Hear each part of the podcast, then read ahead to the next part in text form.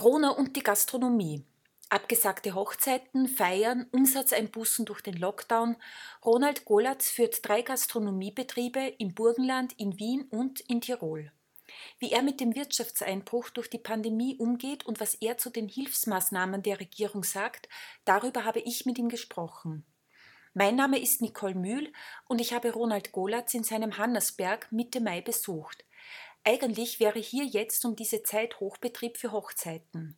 Stattdessen finde ich eine Baustelle vor, denn der Unternehmer nützt die Zeit für Erneuerungen und ein Facelifting des beliebten Hochzeitsberges. Ronald, du bist Unternehmer und hast neben deiner PR-Agentur auch noch drei Gastronomiebetriebe. Bei uns bekannt ist der Hannersberg als Hochzeitslocation. Du hast aber auch noch einen Würstelstand in Wien, die Kaiserzeit, und du hast eine Bar mit Weinshop gemeinsam mit Leo Hillinger in Kitzbühel. Wie hast du jetzt die vergangenen Wochen erlebt? Du bist ja durch die Beschränkungen, durch den Lockdown, bist du ja gleich dreifach, kann man sagen, betroffen gewesen. Ja, das stimmt. Also wir sind äh, in allen Geschäftsbereichen betroffen und versuchen jetzt das Beste daraus zu machen. Also um bei Kitzbühel zu bleiben, da ist es eigentlich sehr schnell beschrieben. Äh, wir alle haben ja mitbekommen, wie in Tirol die Situation war äh, und dort ist das Ganze noch ein bisschen spektakulärer passiert als hier bei uns. Wir haben dann quasi über Nacht, über Nacht das Lokal gesperrt und unsere Kolleginnen und Kollegen äh, haben sich dann äh, kaserniert und isoliert. Äh, wir hatten Gott sei Dank keinen Krankheitsfall, das gilt für alle unsere Unternehmen.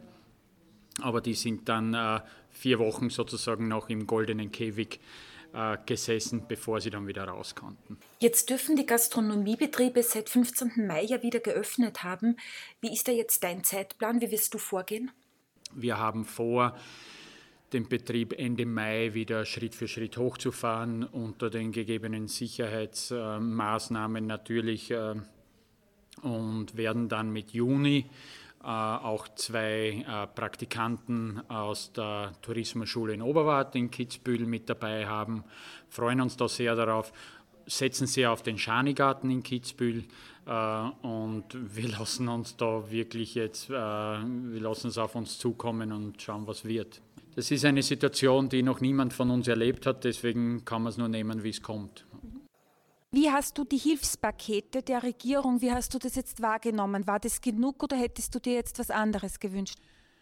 Ja, da gibt es, das ist eine sehr vielfältige Frage, äh, die unterschiedlichste Facetten hat. Grundsätzlich fühle ich mich unternehmerisch von der Regierung eigentlich gut begleitet.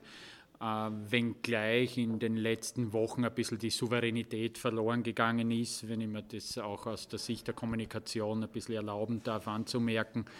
Aber was die Maßnahmen betrifft und die in Aussicht stehen, fühle ich mich gut begleitet. Man darf eines nicht vergessen, niemand und auch nicht die Regierung war auf diese Situation in irgendeiner Form vorbereitet und man darf, nur weil es die Regierung ist, jetzt auch nicht äh, eine Erwartungshaltung äh, an den Tag legen, dass die auf das alles schon äh, eine Antwort wissen. Und ähm, das Ganze geht jetzt in verschiedene Teile. Äh, das eine ist eben die Kurzarbeit, das äh, ist ein, ein sehr, sehr gutes Instrument. Ähm, hier haben wir sehr partnerschaftlich äh, auch reagiert und haben alle unsere Kolleginnen und Kollegen in Kurzarbeit genommen und niemanden gekündigt. Bei der Kurzarbeit ist es so, dass die Abwicklung natürlich angesichts der vielen zigtausenden Fälle seitens des AMS dauert. Das schafft zum einen natürlich Verständnis, zum anderen äh, ist die Liquidität natürlich ein Riesenthema, wenn man jetzt zum zweiten Mal alle Löhne vorfinanziert. Ähm, und äh, dann gibt es eben die Möglichkeit dieser Fixkostenzuschüsse.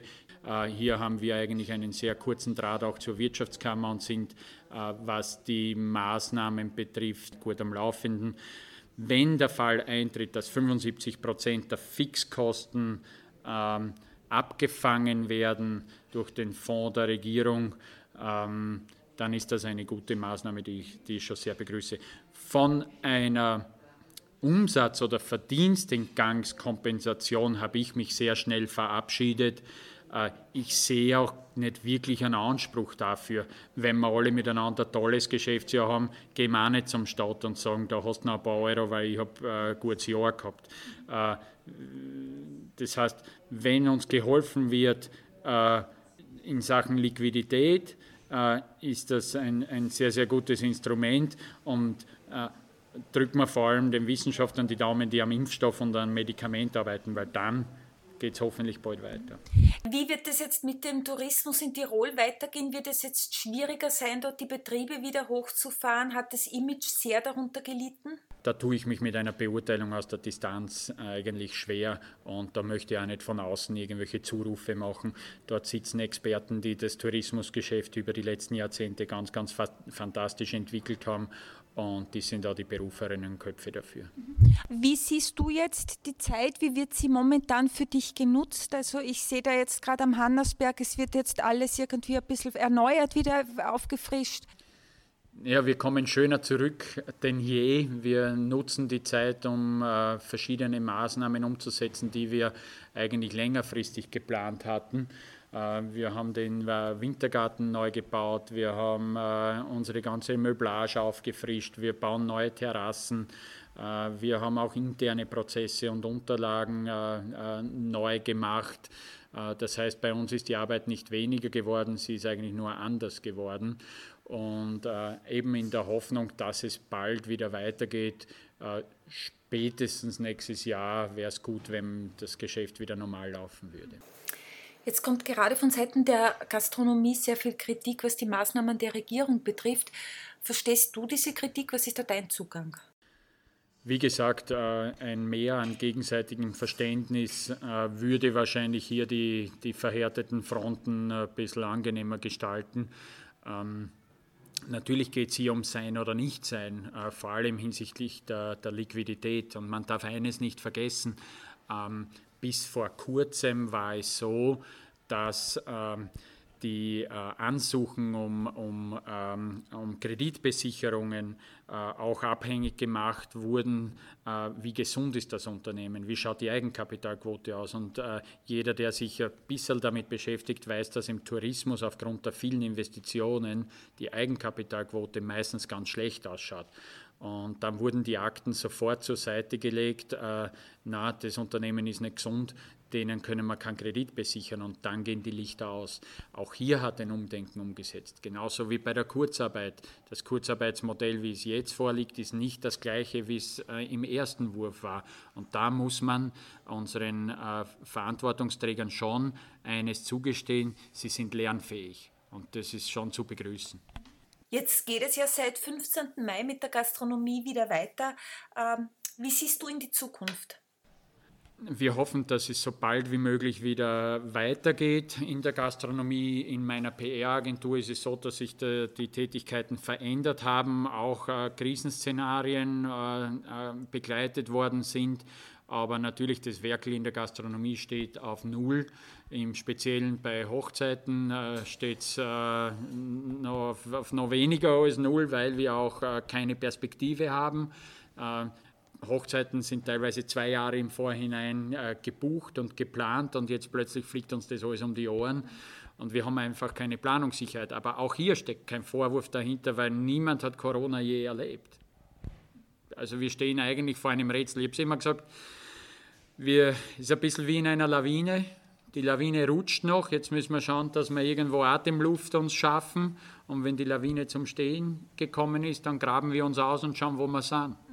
Gibt es von deiner Seite vielleicht noch eine kurze Botschaft an alle Hochzeitspaare, die heuer nicht heiraten konnten? Ja, das Ganze annehmen, wie es ist. Man kann es sowieso nicht verändern und der Ausnahmezustand ist dermaßen kollektiv dass man damit leben muss. Also äh, lamentieren zaubert Corona leider auch nicht weg.